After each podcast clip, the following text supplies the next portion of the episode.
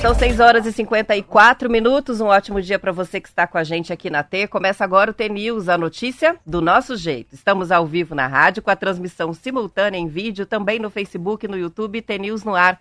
Os ouvintes participam pelas redes sociais e pelo nosso WhatsApp, que é o 419-9277-0063.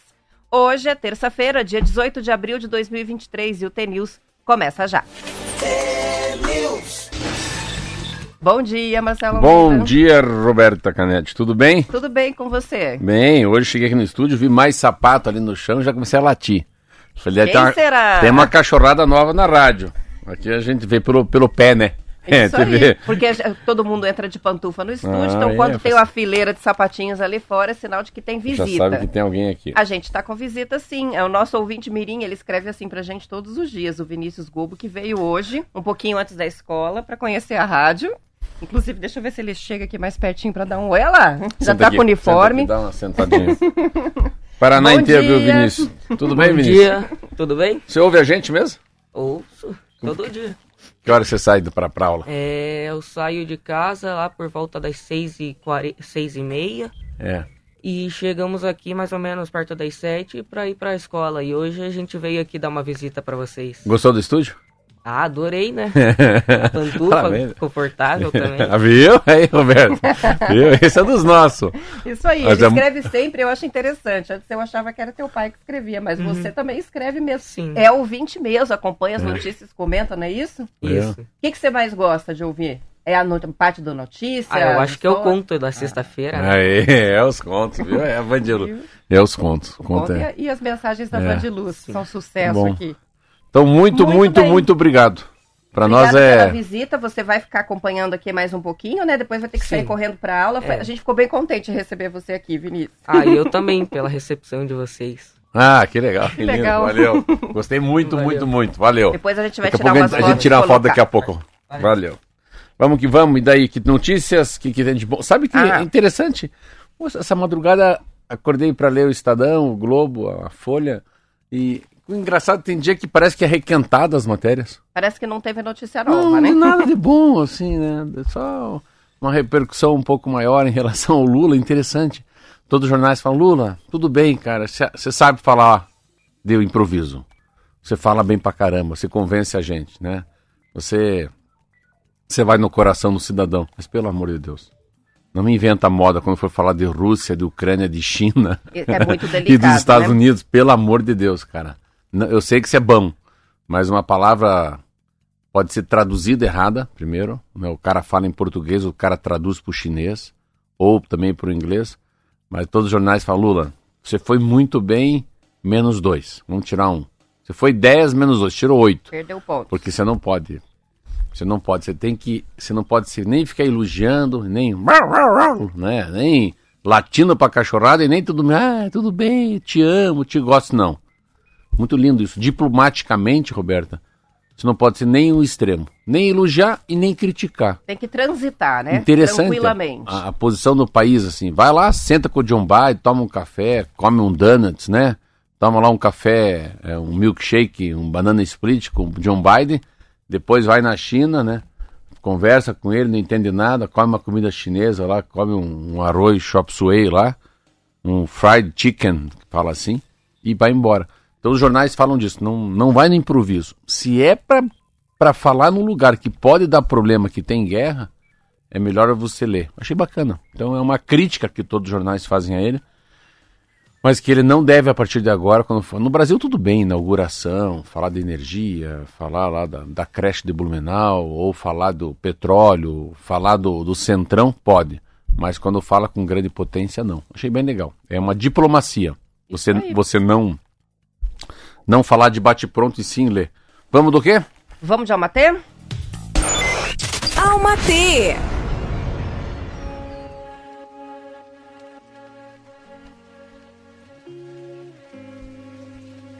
Fizemos hoje dois almatês. Acho tão bonitinho que eu acabei de, acabei fazendo. É, mas eu tô aqui tentando achar as fotos, não acho as fotos. Tá bom hoje.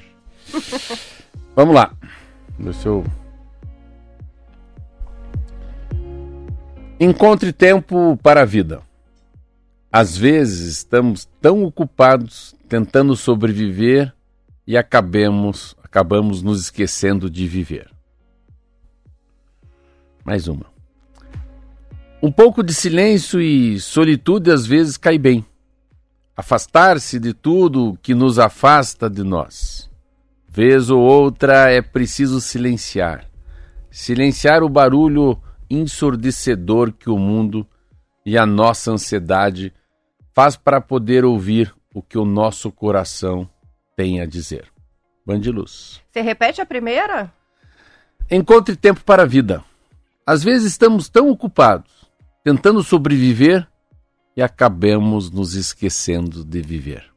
Você sabe que eu lembrei de uma, de uma fala de uma pessoa que eu conheci que eu fiquei é, pensando vários dias no que ele disse. É, eu não vou me lembrar o nome, era um guia turístico de um passeio que fui fazer é, em Morretes, né, no meio da, da, grande reserva de Mata Atlântica, e ele vive no meio da floresta. Hum. A vida dele é lá e praticamente solitário. Imagina de vez em quando passa uma visita ou outra. Deve ter né? falado. E ele disse assim: Ah, aqui é onde eu vivo. Quando eu vou na cidade, eu vou para sobreviver e conviver. Então, Caramba. na cidade se sobrevive e convive. E lá no canto e lá dele, na floresta, ele aí ele disse: aqui eu vivo. Que coisa linda. E aí você leu agora a mensagem da Van de Luz e é exatamente a mesma coisa que eles estão dizendo com vivências totalmente diferentes, né? Olha que interessante, há 10 anos, não sei há quanto tempo aqui ele fala que ele vem guardando pensamentos e poesias, um amigo meu, ele falou, usa aí. Ele mora em Foz do Iguaçu, o nome dele é Evandro, e ele fala de coisas muito interessantes. Nunca discuta, Nunca discuta com um idiota, pois você fica no mesmo nível dele. Aí ele ganha pela experiência. É um oh. Tem muita coisa. No mundo atual, está investindo cinco vezes mais em remédios. Pa... Ah, não, vamos pegar um outro assim, bem pequenininho. Uma ex-mulher é para sempre. O mundo só é bom porque é uma bola. Não, isso aqui também não é bom. A verdadeira amizade nem, isso aqui tem, muito palavrão isso aqui. Eu pegar um aqui. palavrão não. Ah, esse aqui é legal. Criar filho é como jogar videogame. A fase seguinte é sempre mais difícil. Olha, oh, esse é legal. É verdade. Esse aqui também é legal. Isso é verdade. Lesma. Lesma é lenta, ainda bem. Já pensou se esse bicho nojento corresse? Pulasse, voasse. é.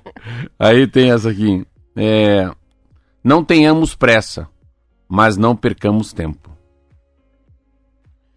Há pessoas tão chatas que nos fazem perder um dia em cinco minutos. Tem muita coisa linda. Da onde que... que tá vindo essa? Tá vindo tudo, tudo do meu amigo, tudo tá vendo. Ó, ó, se você viver 100 anos, eu quero viver 100 anos menos um dia. Assim nunca terei de viver sem você.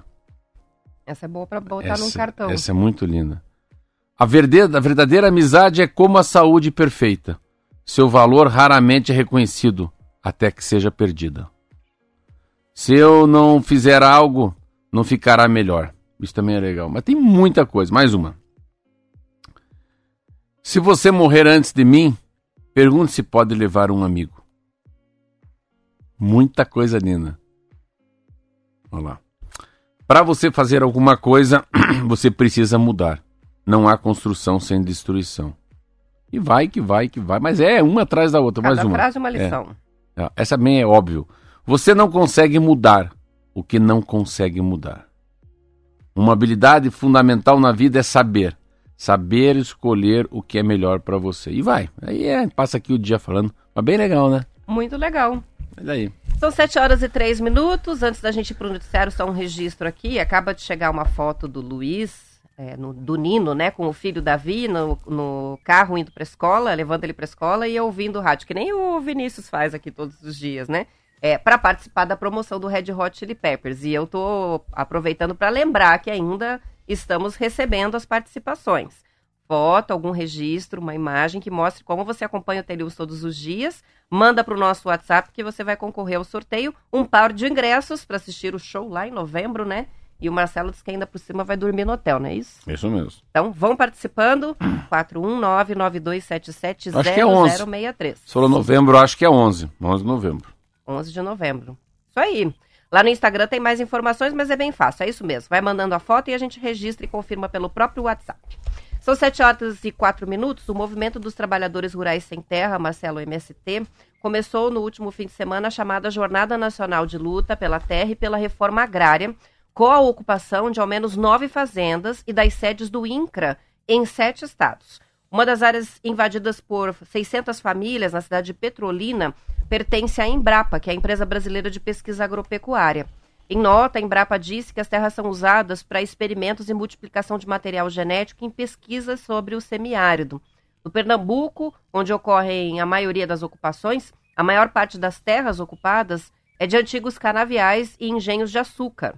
O MST argumenta que as terras são improdutivas, pertencem ao poder público ou são de empresas que faliram ou têm irregularidades tributárias. Na madrugada de ontem, cerca de 200 famílias ocuparam uma área no município de Aracruz, no Espírito Santo. O MST está pressionando o governo federal a apresentar um plano de ações de reforma agrária para os próximos quatro anos e atender a demanda das famílias acampadas e assentadas, que são cerca de 100 mil, não é 100 mil pessoas, são 100 mil famílias vivendo em acampamentos no Brasil. Destas, 30 mil estão em áreas de processo de regularização ainda não concluídos pelo INCRA. As informações são da Folha de São Paulo. É um processo difícil pra caramba, mas o Lula vai ter que falar. Aí não tem. Não tem assim. Não tem moleza para ele, não, né? É um, é, um, é um partido de esquerda, assume a presidência da República, a eleição dividida pra caramba, né, com Bolsonaro. É, esse é um prato cheio para a oposição. Ele não pode, ele vai ter que ter uma fala forte. O Lula tem capacidade como um líder sindical saber sabe aonde começa, aonde termina uma greve, sabe o que é o movimento sem terra. Então, com certeza o governo vai ter que dar uma resposta rápida, independentemente né, de, de como é que vai trabalhar com essas invasões, ainda mais invadindo. Né? Aí é, aí é, o, é o que tem para quebrar a coluna cervical de todo mundo, é ainda invadir as terras da Embrapa, né? Que é a que é a coroa, né? Que assim que é a, é joia, né? É a, é a joinha que o, que o governo federal tem em relação a, ao quanto o Embrapa ajuda nessas essas cooperativas, o que tudo que a gente lê aqui do Globo Rural, que tudo que eu leio de jornal aqui, sempre tem um estudo, o desenvolvimento, a ciência da Embrapa. da Embrapa. Então, que isso não vire, né, um como a gente fosse falar assim, um, né, um mês de maio vermelho, né, que não vejo, não vire uma voltar essa história de invasão no vento sem terra. É um movimento que foi mudando muito a, a, a maneira de se vestir, né? Ah, as invasões, em um momento atrás, um tempo atrás, eram muito normais, eu lembro, nas cidades no interior do Paraná. Assim, tem que segurar. E tem que segurar com segurar com polícia, né? Segurar com a justiça, juiz, tirar, não tem muita dó, não. Senão vira um banzé esse país aí. Eu, eu sou contra qualquer tipo de movimento uh, de invasão de terra pública ou privada. São 7 horas e 7 minutos e o Banco Nacional de Desenvolvimento Social e Econômico, BNDES, anunciou ontem a retomada de linhas de crédito para os produtores rurais que vendem a produção no exterior. A nova linha foi anunciada pelo presidente do banco, Aloysio Mercadante. A linha de crédito para os exportadores do agro vai cobrar uma taxa de 7,59% ao ano, mais a variação do câmbio. Ao todo, 2 bilhões de reais já estão disponíveis a partir desta semana em 77 bancos credenciados pelo BNDES. O crédito é voltado para a compra de máquinas mais modernas. As informações são da revista Globo Rural. Interessante, a gente sempre fala aqui do Banco do Brasil. Eu sempre fico Banco do Brasil, Banco do Brasil, Banco do Brasil. Não... É, quando fala BNDES, para mim é, é, sempre um dinheiro para as indústrias, é uma coisa um pouco mais ou sofisticada ou maior, né? Ah, não, não que é sofisticado, porque uma vez o, o vice-presidente do Banco do Brasil, uma das áreas era Osmar Dias. Eu fui visitar ele, que é irmão do Álvaro Dias. esse cara me deu uma aula, mas uma aula sobre agronegócio e o quanto o Banco do Brasil é importante para os pequenos, para os grandes e para os médios, né, produtores né, que mexem com a agricultura no Brasil. Mas é difícil você ler uma matéria que tem um BNDES, né? E essa matéria é interessante porque ela fala da pessoa que vai exportar, né? Sim. Para exportação, então é, a gente sempre fala do mercado interno, mas claro, tudo que você tem de. Tudo que você vê de commodities, muita coisa, claro, é consumida no Brasil, principalmente milho, né? Soja, mas muito também é exportado. Então é. É o, é o, é o Luiz Mercadante é interessante, que é um homem que foi colocado, ele, ele tem uma crítica muito grande, né? A gente tinha muita muita um olhar diferente para o Haddad e também para o Aloysio Mercadante, assim, né? Porque são várias correntes diferentes do PT, né? assumindo cargos muito importantes, como Haddad, que é o ministro da, da Fazenda. E muita gente achava que o Luiz Mercadante ia para a Fazenda. E eu até achava que. Só que o Mercadante, às vezes, é um cara muito de esquerda, assim, é um esquerda-esquerda. O Haddad já anda na Faria Lima, né? Já é um homem meio de centro-direita, centro-esquerda, que eu prefiro que, que seja um homem que tenha a capacidade de ver lá o pequeno agricultor, mas tenha a capacidade de ver também, né? Uh, uma grande cooperativa, né? Que tenha um olhar para os pequenos, mas também entenda a posição dos grandes, né? Que fazem também a máquina girar, como os pequenos. E aí o Luiz Mercadante faz uns três meses que a gente vê, lê muito pouco sobre ele, sabe? Ele tem uma, uma dificuldade no governo Lula. Ele é um, há muita crítica do jeito que ele toca a vida, tem um passado com Lula meio estranho, mas faz parte da turma, né? Então, parabéns a ele. Achei bem. Não li essa matéria inteira para entender um pouco mais, mas acho bem bacana o papel do BNDES. Acho importante banco público, né, Roberta? O, o banco público, no meu entender, Caixa Econômica, Banco do Brasil, ele não pode fazer, às vezes, o que o Santander, o Itaú, o Bradesco fazem, sabe? Então, é, ele tem que ter um papel de um cunho público mesmo, né? Eu estava lendo essa madrugada a matéria que, bem legal, decidiram baixar um pouco o valor da energia gerada por Itaipu. Era uma dúvida que eu tinha, assim, será que eles vão baixar, né? Já que durante 50 anos foi paga a amortização da dívida, o juro. Terminou, será, né, de é, pagar. será que, que vai conseguir, a, já que 40% do tudo que eles pagavam era dívida, não tem mais que pagar dívida, ou 40% da, do, no pagamento de uma tarifa de energia era para pagar os bancos. Mas os bancos já não estão mais na, na, jogada. Será que de alguma maneira, não 40%, eu entendo, porque tem que reinvestir em outras ações. Será que de alguma maneira Itaipu vai colocar energia mais barata para o brasileiro que mora na, no sul do Brasil? Vai. Então, legal. É esse papel de Banco do Brasil, Itaipu, ah, Caixa Econômica, uh, esse papel que eles têm que ser de indutor, né? De uma maneira ou outra, eles têm que ser um filete de água que faz com que as pessoas cresçam, né? Dá eles, uma impulsionada, é, eles né, não podem coisas. ter, ó, é, são empresas públicas, não pode ter retorno, não pode ter taxa de retorno, né? Não pode ter dinheiro aplicado. Não é banco privado, é um banco público, então é sempre um dinheiro para induzir as pessoas a crescerem na vida. Então, parabéns ao BNDES aí. São 7 horas e 11 minutos. Antes da gente ir para o intervalo, eu vou ler duas frases que chegaram. Os ouvintes adoraram que você leu várias frases e estão mandando as deles. Ixi, agora vai virar. Agora vai virar mesmo. Olha só, o Fábio, que é Fábio Júnior, escreveu pra gente. E se você acordar amanhã somente com o que você agradeceu hoje, o que você teria? Olha. Achei boa essa. Tem também uma participação que chega aqui da Cirley. Aí ela tá escrevendo pra gente. A vida é o que você espalha e não o que você junta. Boa, também, boa, boa tá também, falando né? boa essa também, essa também é boa. Vamos pro intervalo, a gente já volta. Valeu.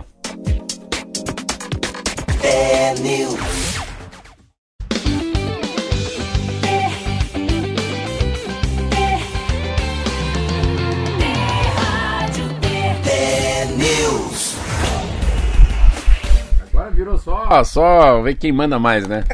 Agora virou um concurso de, de frases aqui. É. Inclusive estão pedindo pra repetir a do não discutir com idiota. Depois Nunca você discuta. achar. Ah. Nunca discuta com idiota. Pois você fica no mesmo nível dele. E aí ele ganha pela experiência. Ah, muito bom. Você mandou uma pra mim também, né? O pessoal tá mandando algumas aqui, né? Mas eu vou reservar algumas, a gente coloca lá no Instagram pra compartilhar que tal. Já Tá que bom. É. o pessoal gostou tanto da brincadeira. São 7 horas e 15 minutos. Vamos voltar para o noticiário. A vice-procuradora-geral da República, Lindora Araújo, Marcelo, denunciou ontem o senador Sérgio Moro ao Supremo Tribunal Federal. Pelo quê? Pelo crime de calúnia. Ele, em um vídeo divulgado nas redes sociais no fim de semana, aparece em uma conversa com pessoas não identificadas e, durante o diálogo, ele insinua que o ministro do STF, Gilmar Mendes, vende habeas corpus, ou seja, vende decisões judiciais. A fala representa uma acusação de corrupção passiva.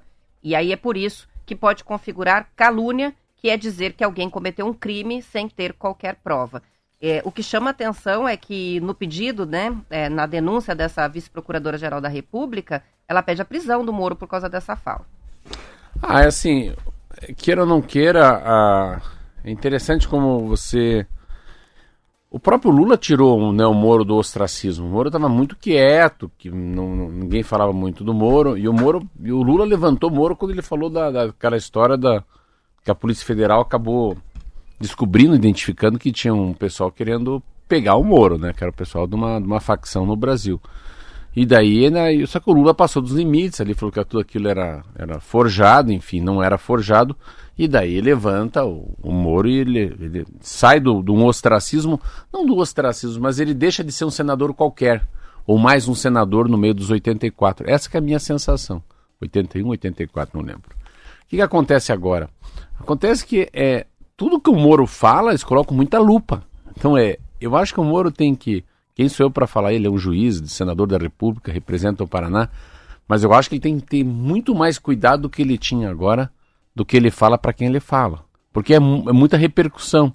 Então, é, claro que para ele, é, essa fala, que querem pôr ele na cadeia, que vai ter que responder um processo, isso ele leva com. isso ele leva assim. O que dá é mídia para ele, né? Mas ele. Eu acho que ele não deveria, quem sou eu, mas assim, ele não deveria ter uma mídia negativa. Sérgio Moro é um, é um candidato muito forte para qualquer coisa no Paraná. A gente, quando fala do Sérgio Moro, assim, eu penso muito no Sérgio Moro, penso muito no, no deputado mais votado do estado do Paraná, que é o Alexandre Cury, fez 237 mil votos. Beto Preto, que foi um homem que era secretário, foi. É... Voltou a ser secretário, né? Ele Voltou, ainda né? é o secretário de saúde. É... Ele foi eleito por depois de ter sido secretário de saúde na pandemia e voltou. Assumiu e voltou. Então, prefeito de Apucarana, daí se torna secretário do, do Estado, daí vira deputado federal, volta para secretário. Então, pensando um pouquinho mais com a visão para frente, a gente imaginando a quem que será o novo governador do Paraná, é por aí. Então, não estou aqui querendo fazer campanha para eles, mas Alexandre Cury, Beto Preto e, para mim, Sérgio Moro são os candidatos. Um por quê? Um porque foi muito bem na pandemia, que é o Beto Preto, achei que ele foi muito bem mesmo. Ratinho não sairia tão bem como foi o Beto Preto. O Alexandre Cury faz 100 mil votos em cima do segundo melhor deputado estadual, que fez 130, ele fez 237. E o Sérgio Moro, que não queira, não queira, pô, ele desbancou. O Álvaro Dias, né, o Paulo Martins, é, ele foi o senador eleito aqui no Paraná. Então, ele tem muita. O Bolsonaro tem muita força no estado do Paraná. Cada 10 votos né, no Paraná, seis são do Bolsonaro, até sete em algumas áreas, três só são do Lula. Então, eu acho que muita gente que, que é ou foi Bolsonaro também tem um viés de, de, de Sérgio Moro. Então, estou aqui mais dando um conselho pro, pro Sérgio Moro. É que deveria falar menos, assim, e, e cuidando um pouco mais da imagem dele. Mas, enfim, ele e o Dallagnol sempre vão, vão apanhar aí um pouco, porque é, tudo foi revertido, né? O próprio Lula voltou a presidente da República. Ah, eu entendo que tem alguns... E o Supremo Tribunal Federal é isso, né? Tem alguns que são mais rígidos, outros menos rígidos. Um que acham que tem que ter mais defesa, outros já acham que tem que ser um pouco mais, mais rude, né? Combativo. Mão né? mais pesada nas penas, mas faz parte da democracia. Então, eu acho a minha dica pro Sérgio Moro é isso.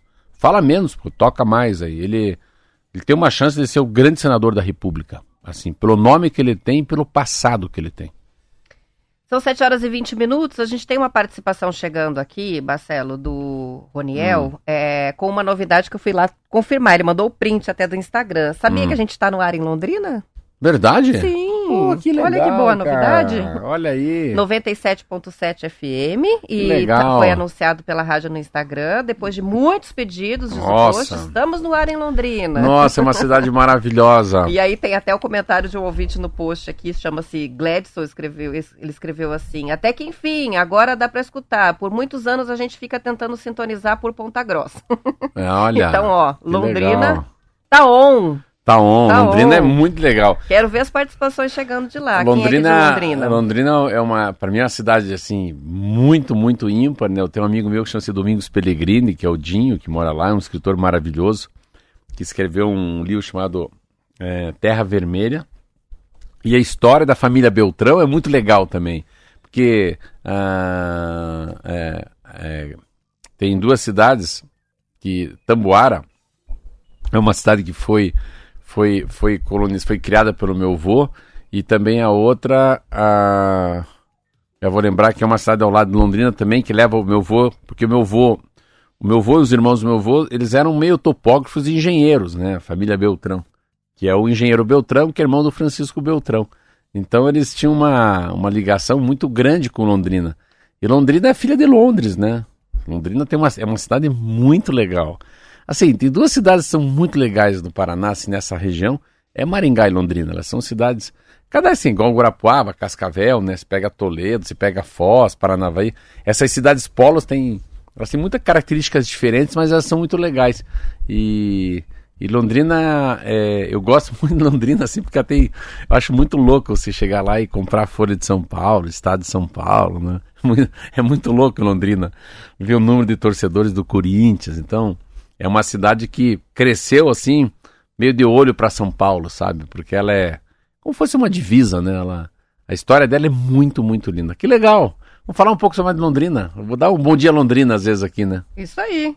São 7 horas e 22 minutos. Sejam muito bem-vindos, né? Em hum. resumo. E Mas as participações que... são bem-vindas. Mas eles vêm também. e ouvem? Não, não entendi assim. Não, ver dá para ver de qualquer parte do planeta, é a rádio né? Mesmo. Por causa do YouTube. É a rádio mesmo que agora tem lá, tá? Sintoniza no rádio, no carro, na cozinha, onde você quiser. Não, e lá, ó, vai estar tá lá, 97.7. Lá, lá a cachorrada é graúda. tem a Pai Querer lá, tem rádio lá. Rádio de verdade é lá. É mais poderoso é, ainda. É, lá nós vamos ter que latir grosso para essa cachorrada aí. Isso aí. São 7 horas e 23 minutos e o governo do Paraná, Marcelo, vai reembolsar cerca de 5 milhões de reais em IPVA é, imposto sobre propriedade de veículos automotores pago por motoristas que tiveram o veículo furtado ou roubado do ano passado. Segundo a Secretaria de Estado da Fazenda, os proprietários de 8.372 veículos já solicitaram reembolso. A devolução é um direito previsto em lei é, que institui o IPVA, ah, na lei que instituiu o IPVA lá em 2003. Desde então, o governo estadual pagou quase 100 milhões de reais em restituições. O reembolso é proporcional ao período em que o carro foi furtado ou roubado. A restituição pode ser solicitada em até cinco anos a partir do recolhimento do imposto. As informações são uh, de reportagem da RPC. Eu tive três carros roubados e não sabia disso. Meu Deus, parabéns. Só que já passou cinco anos, então parabéns. Para. Então perdi o você tá reembolso tá igual, Você tá igual a Xuxa, meu Deus do Por céu. isso eu achei importante reforçar aqui. Eu acho que nem todo mundo sabe mas, disso. Mas olha que interessante, eu, eu, fui pegar mais informação. Toda vez que se comunica um furto, um roubo através do 90, Roberta, na Polícia Militar, ou através de um BO, né, que é um boletim de ocorrência na Polícia Civil, fica o indicativo, né, desse crime no cadastro do veículo. Quando o indicativo do crime é tá ativado, tá on, o IPVA automaticamente não é gerado no primeiro dia do ano, como ocorre tradicionalmente. Entendeu não? Então, você roubou esse carro esse ano, teu, roubou. Roubei teu carro esse ano. Você fez um BO. Então, primeiro, não, eu fui roubado, não, no primeiro de janeiro de 2024 não vai rodar o IPVA. Ah. Acontece que alguns proprietários tiveram seu veículo roubado, isso que é interessante, ou tiveram um carro furtado, mas logo no início do ano, logo depois que pagaram o IPVA, aí que está sacado. Às vezes ainda com as parcelas a vencer, né? Que eu acho que foi até o caso de um dos meus carros então, roubados. Eu fiquei pagando nesse imposto caso, não eles mais. fizeram requerimento na Cefa, que é a Secretaria da Fazenda, Aí solicita a devolução, né? Que, que a restituição do valor que foi pago, isso que você acabou de dizer. Uma vez que não estão mais com a posse do veículo.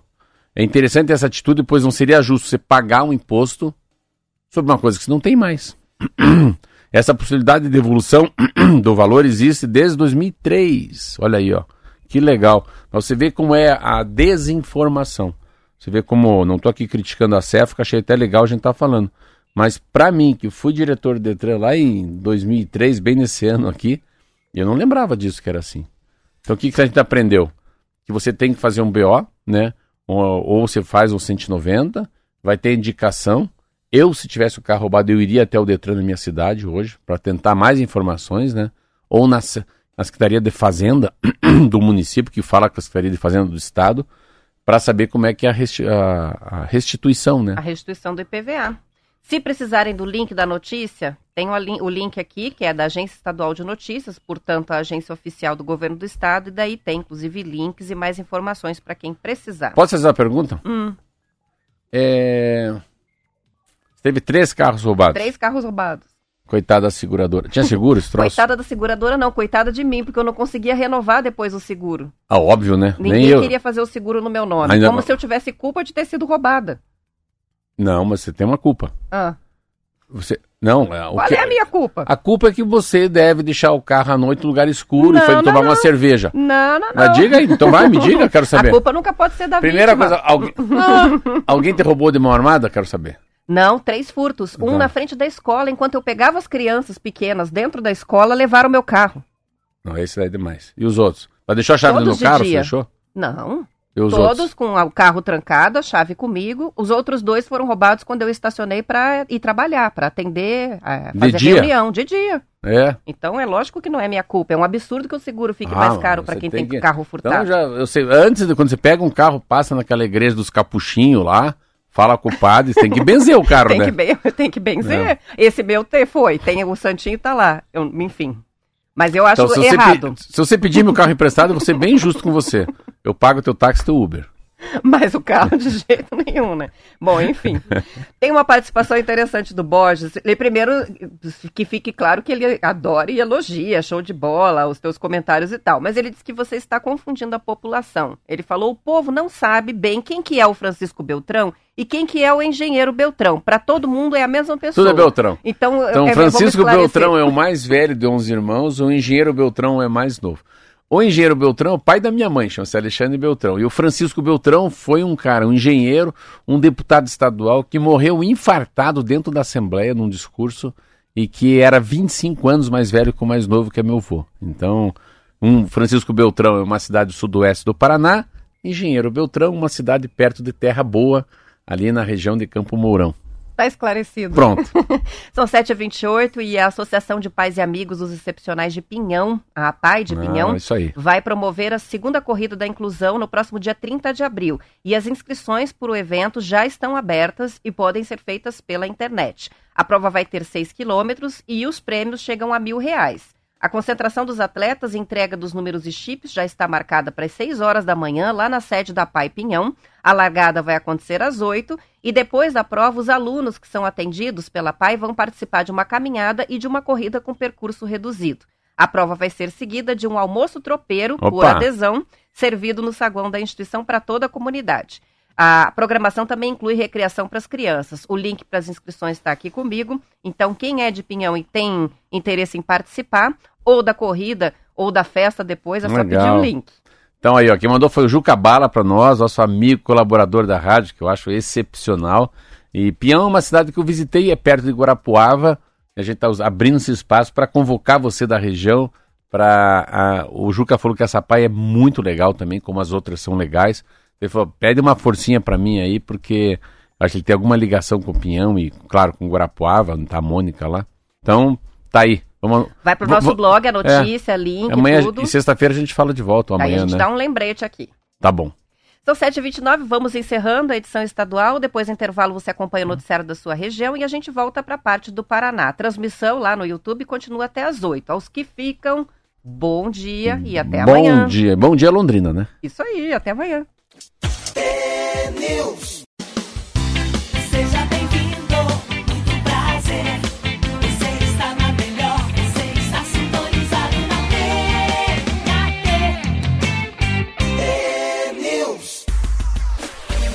São 7 horas e 33 minutos. Tem uma participação que chega aqui do teu xará, o Marcelo, que escreveu que você é uma enciclopédia Barça paranaense, Marcelo. Olha, é que do, dos- elogio. a Barça.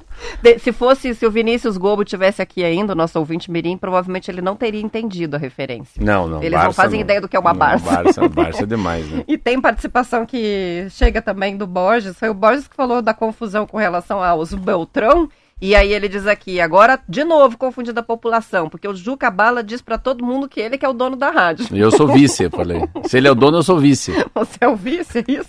Márcio Eu Martins. tenho, eu, tenho, eu tenho certeza. Não, eu tenho certeza que ele não. Ah, você- você é da rádio, você é dono da rádio. A gente não fala não. Eu acho que assim. Claro que sim. Por que não, né? A gente não fala não. é. Isso aí. Mas as pessoas têm poder, é um poder. A rádio é um poder enorme, assim, as pessoas. Eu, claro que nós não somos donos da rádio. Ponto final. né? Esclarecendo. É, eu, eu sou um colaborador da rádio ainda. Eu nem pago para trabalhar na rádio. Então, Deixa eu afastei aqui da cadeira. E o Jucabala é uma. São, são os programas âncoras, né? São, são os programas estaduais que a gente faz, né? O Jucabala faz um que é o final de tarde, que é o que chama muita gente. Você pega o Nego da Tia também, né? Então, os programas estaduais, eles são âncoras, não são os programas que conseguem abranger o estado inteiro. Então, por isso que eles são, assim, um pouco, muito pouco regionais, né, Roberto? Mas é importante porque também você quer saber a história de Pinhão, de Guarapuava, né? Você quer saber de Pitanga. Então você tem que regionalizar a, a, a rádio. A rádio tem disso, é.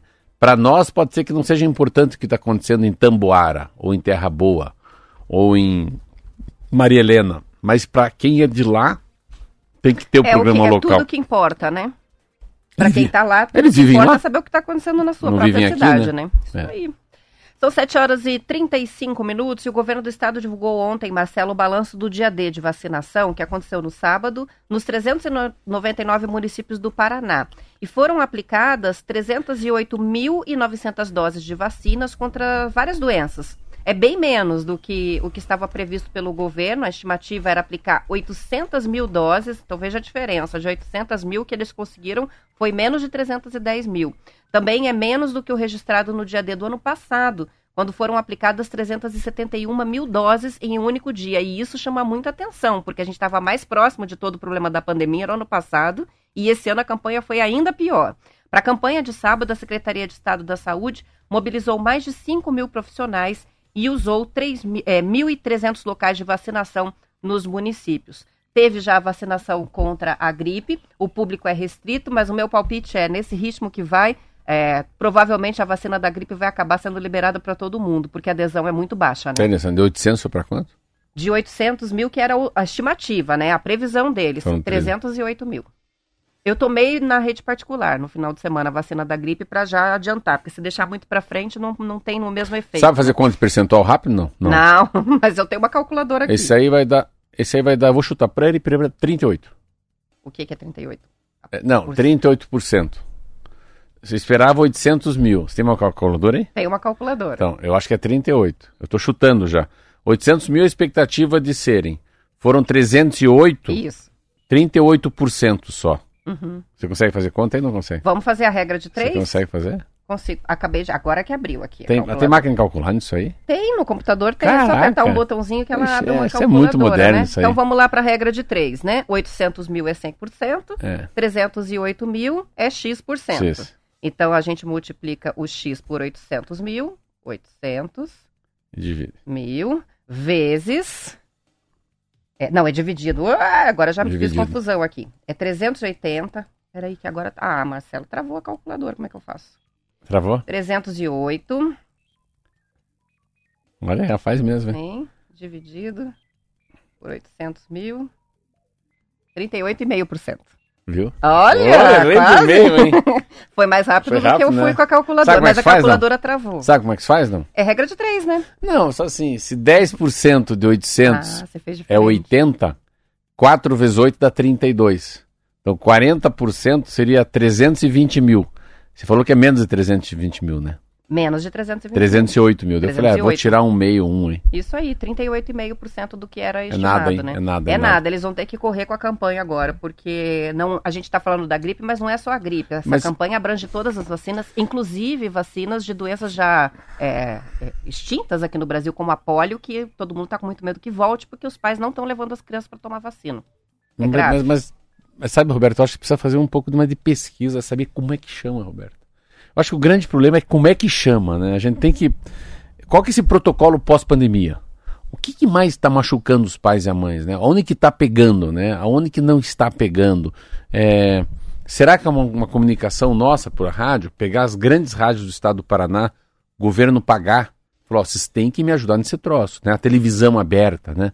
Você tem que ter alguma coisa ou Não coloca adianta falar de forma genérica, né? Ah, é fake news. Não, mas espera lá. Não, com medo não, exatamente do não, que do vocês quê? estão? É do É, efeito? Não, isso é. aqui tem que esclarecer que não acontece. isso. Acho que tem que É, pegar a gente mais, tem que- vamos mais usar a né? linguagem do, do mundo do humanas. Você precisa é, da, da- do mundo da, da, da ciência, da, da medicina. Você tem que fazer uma tomografia, um raio-x melhor de saber o que, que as pessoas, por que, que não estão indo e o que, que a gente tem que falar para irem, né? Vamos dizer, será que é por rádio, por televisão, por totem? Será que não é na escola? Será que você não tem que falar diretamente com o aluno, pelo professor? Então, assim, será que não Talvez tem a escola possa ajudar. Se- será que não tem que fazer o dia, o dia feliz? Né? Eu estava vendo hoje uma propaganda bem legal, que até é a segunda melhor cidade para viver no Brasil, que é Cascavel.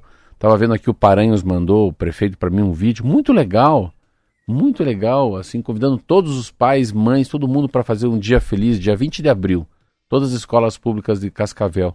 Será que não é um momento desse de você falar, ó, pais e mães estão aqui, todos os alunos brincando, ó, eu queria falar sobre a vacinação com vocês, né?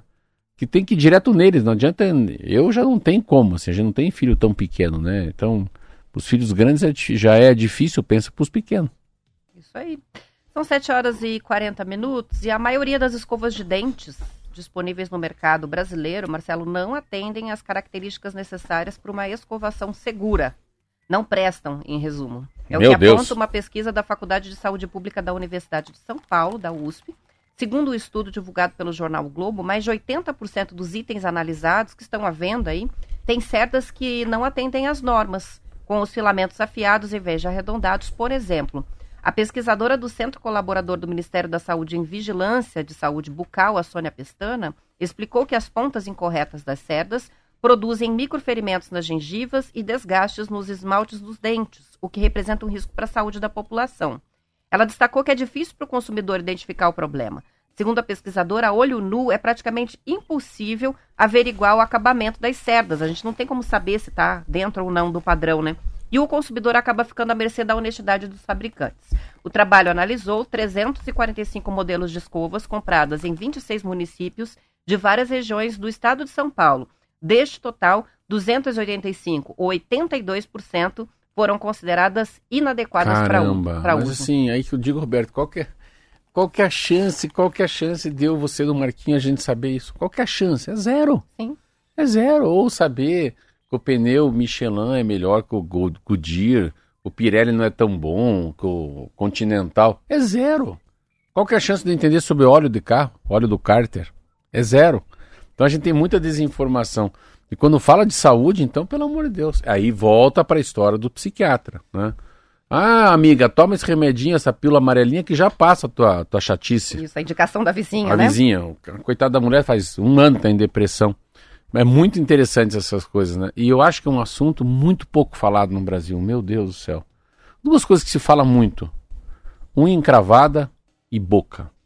Sabe que eu li um livro chamado. Oh, meu Deus do céu. É, John. é, o Físico. Eu vou lembrar quem é o autor. Virou até filme. E no Físico falava isso. nesse- tinha uma passagem no, no Físico que eles falavam que na, as coisas mais importantes né, das pessoas, dos burgueses, era cuidar da boca e dos, dos pés. Né? A, a importância da, da higiene bucal e de saber cortar um- a unha direito, não deixar encravar, tirar a cutícula. E quanto é importante também a mastigação correta, mas a limpeza dos dentes. Como é que se, se ensina a lavar os dentes, né? A importância do fio dental, a importância lá do, da- do Listerine. Então, É Noah Gordon. Noah Gordon. É, o livro, né? E é uma tradução errada, né? É. Porque o físico do título original não é físico, é physician, que é médico. Então, até no filme, na tradução, eles mudaram. Não tem nada com porque físico. é o médico. É o título. médico, é. Então é isso mesmo. Então, na Idade Média, esse homem ia nos, nas cidades, né, nos bairros, na- na- no- onde tinha gente, agrupamento de pessoas, ele ia com uma carroça e com uma- começava a fazer malabares. Ele começava a fazer, ah, o homem que gosta de fogo, malabares com bolinha de tênis, assim, com bolinhas, né? E daqui a pouco ele falou, o que, que você tem? Tem cólica menstrual? Vem aqui, vou te dar um elixir para você. Duas gotinhas dessa no meio copo d'água. Mas olha, tá com problema aqui. Ah, aqui, é sapinho na boca. Passa uma gotinha. aqui. Então, que quem os médicos não estão. É, havia uma, uma, uma, uma- uma condição que só os padres poderiam tratar as pessoas. Então, os médicos eram um pouco banidos. E nesse livro fala muito sobre disso. E eles não podiam estudar anatomia humana, porque era profanar o corpo, abrir o corpo. Então, eles não sabiam o que tinha dentro. E os que faziam isso eram punidos, né? É, então daí passa um pouco pela higiene bucal e pelos pés. E daí eu comecei no podólogo. Sei que coisa louca. Por causa desse livro. Eu sempre tinha a unha meio encravada, que é nos pedaços. Eu jogava muito bola quando era novo. Sempre usava chuteira apertada. Fiquei Aí com o perde de- unha Perde. dessa. E, e unha encravada é um cão. E assim, unha encravada é a mesma coisa que um tratamento de canal. Mas, mas como dói esse tal de canal. Parece que a tua cabeça vai explodir. E como é que faz com umas 30, 40, 50 milhões de brasileiros que não têm condição de ir no dentista? Então, sempre que falam assim, ah, vamos construir escola, a ponte, peraí, mas a qualidade de vida do cidadão, né, da pessoa. Né? Como é que faz uma cidade igual Curitiba com 2 milhões de habitantes? Quantas pessoas não têm condições de fazer um tratamento de dente, ou menos? Mas não se faz uma prevenção de uma vez cada dois meses fazer uma limpeza nos dentes? Eu posso, eu faço a cada 30 dias. E a cada 30 dias chego lá, minha, minha boca parece um lixo. Tá um, uma caindo aos pedaços, minha boca, coitada. Falou, "Ô, faz tempo, e que bom que você veio, tava importante limpar, importante tirar.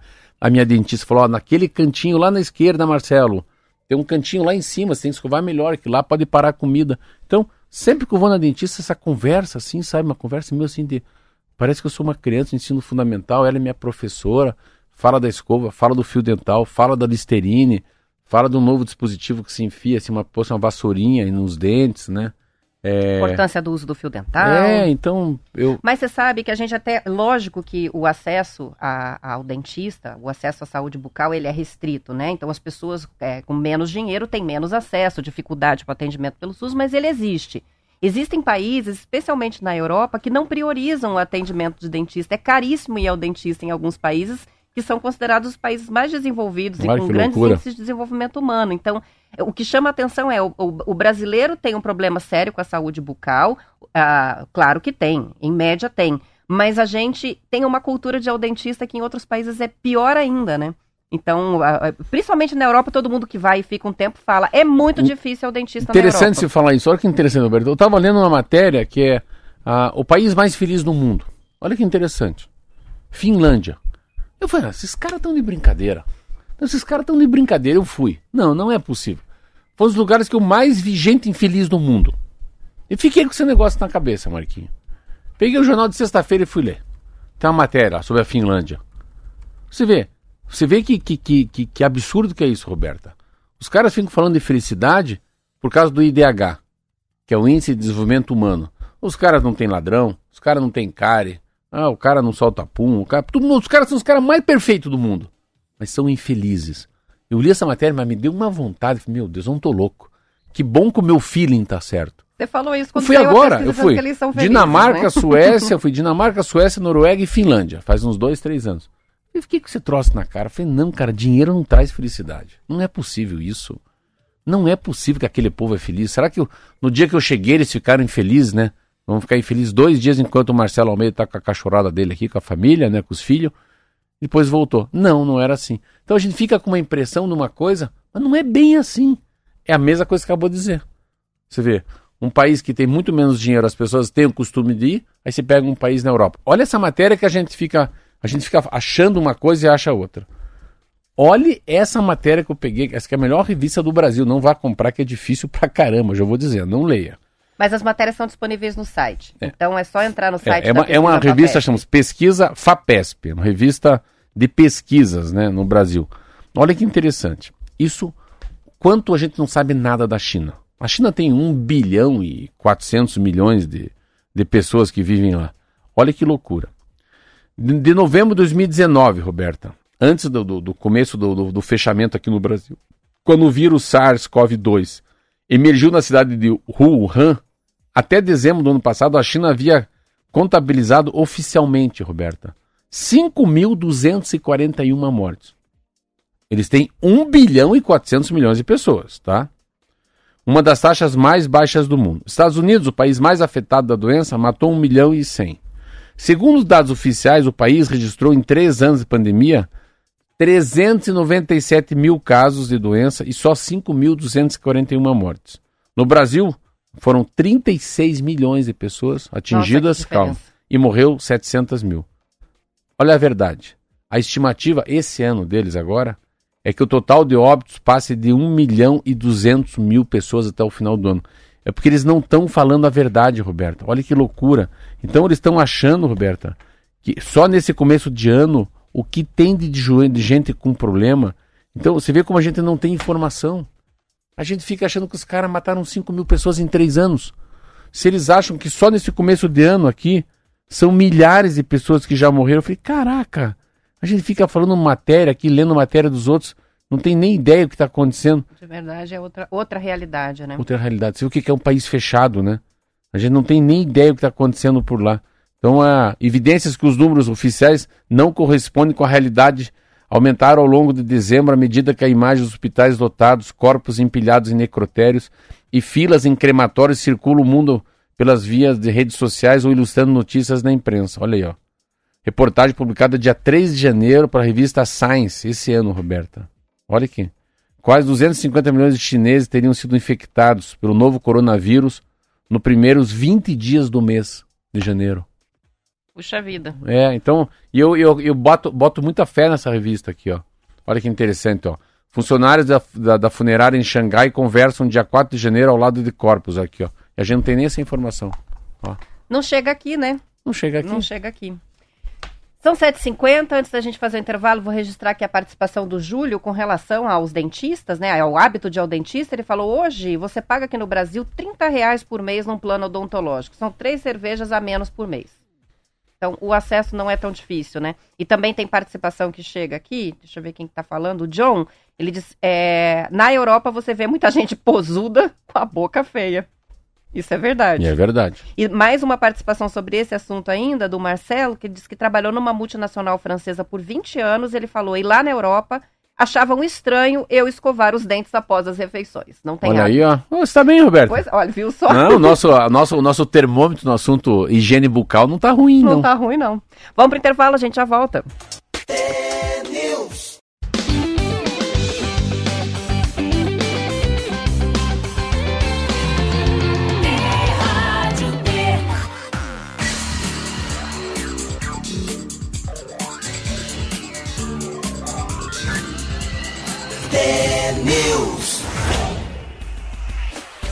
São 7 horas e 53 minutos. A temporada de cruzeiros 2022-23, que acaba no próximo dia 20, atingiu o maior nível de passageiros transportados dos últimos 10 anos. Segundo dados da Associação Brasileira de Cruzeiros Marítimos, o período deve fechar com volume entre 650 mil e 700 mil passageiros embarcados. O recorde foi em 2011, quando 805 mil pessoas embarcaram em navios de cruzeiro nos portos brasileiros. Para a próxima temporada, prevista para ter navegação de outubro deste ano a maio do ano que vem, o setor espera oferecer 840 mil leitos. Serão nove navios, como na temporada atual, mas com capacidade maior. Entre as novidades da próxima temporada está a confirmação de Paranaguá como um dos portos de embarque, além da possibilidade de estreia de destinos catarinenses, como o Escalas Teste no Balneário de Penha e em São Francisco do Sul, Penha onde fica o Beto Carreiro. Além disso, a próxima temporada vai ter 35 navios de longo curso que vêm do exterior e que vão para 47 destinos de 15 estados, incluindo portos amazônicos, do Paraná, de Santa Catarina e Rio Grande do Sul.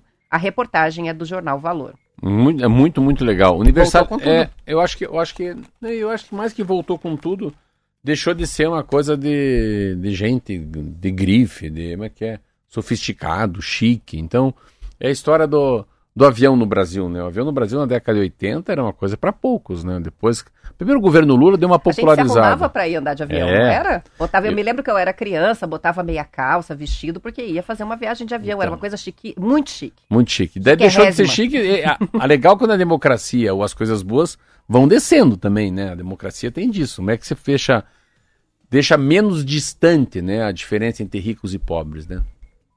E, a, e quando a gente fala de, nossa, esse to- eu lembro que faz uns, ah, uns 40 anos, é, uns 40 anos atrás, fiz um cruzeiro com a minha família que eu fiquei enjoado pra caramba. Lá descobri que não era bom pra ficar muito no mar. E era um cruzeiro pela, pela Europa, mas, porra, e era assim, os, os, os iates, né, os navios eram muito grandes, mas eles eram, não era com milhares e milhares de pessoas e quartos. Então o que aconteceu?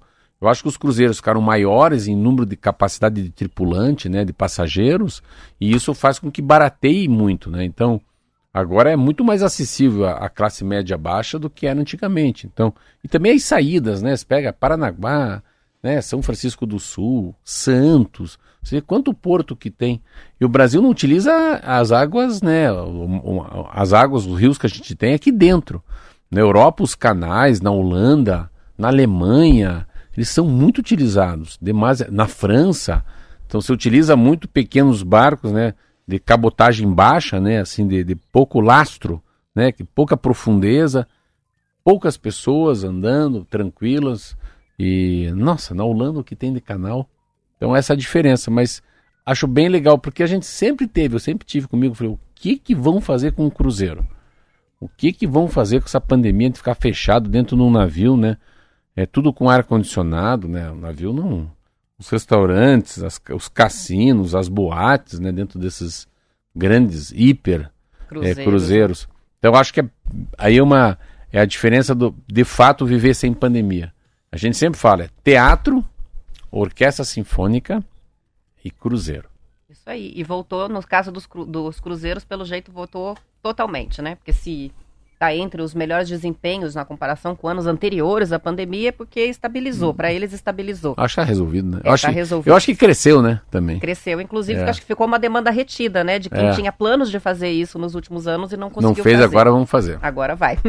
São 7 horas e 57 minutos. Em Curitiba, o número de idosos deve ultrapassar pela primeira vez o número de crianças ainda em 2023, segundo o IPUC. O estudo comprova uma projeção populacional feita pelo IPARDES, que é o Instituto Paranaense de Desenvolvimento Econômico e Social, lá em 2018. Os números mostram que a pirâmide etária de Curitiba vai mudar até o fim deste ano e vai continuar seguindo daí a nova tendência. Até 2030, 22% da população da capital será idosa, enquanto 16,8% serão crianças de 0 a 14 anos. É preciso esclarecer que o fato do número de idosos ultrapassar o número de crianças não indica uma inversão da pirâmide etária da cidade. É que a população em idade ativa continua sendo a maior e engloba uma faixa extensa, que vai de 15 anos de idade até 59. Quem explicou isso foi a Maria Tereza Gonçalves e também a Érica Hayashida, que são responsáveis pela pesquisa do IPUC. Elas contam que nem países reconhecidos pela população mais idosa, como o Japão, devem ter uma inversão de pirâmide etária de fato. O que deve acontecer é uma reestruturação da pirâmide que vai ganhar um formato mais retangular, embora com a base ainda mais estreita. Legal, né? A longevidade, né? Ah, tem vários. A gente não precisa ser um grande estudioso para entender isso. Primeiro, famílias tendo muito menos filhos do que tinham há 30, 40 anos atrás. 4, 5, 6 filhos, né? Pelo custo.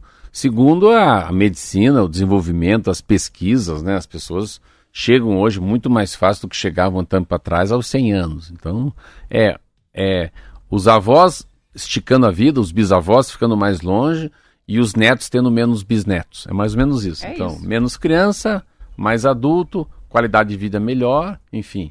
É, é o Uruguai, né? O Uruguai, eu lembro que eu li uma matéria, o Uruguai é o que tem de gente de idade e pouca criança. Então, é, é comum isso e, e a mudança também, né? Essa nova geração, como é que eles olham ter filhos, casamento, né? História do gênero. Nossa, é uma mudança radical que a gente tem que se adaptar. Mas acho que de, de tudo que tem, seu melhor é o seguinte: que bom que ninguém se aposenta mais com 50. Né? Que a vida ainda vai longe A vida continua disso, e né? daí essas pessoas trazem para nós sapiência, que é a tal da sabedoria com experiência que os mais novos precisam. São 7h59, encerramos por aqui. Amanhã a gente está de volta às 10 para as 7 com mais TNews. Até lá. Tchau, tchau. Até lá.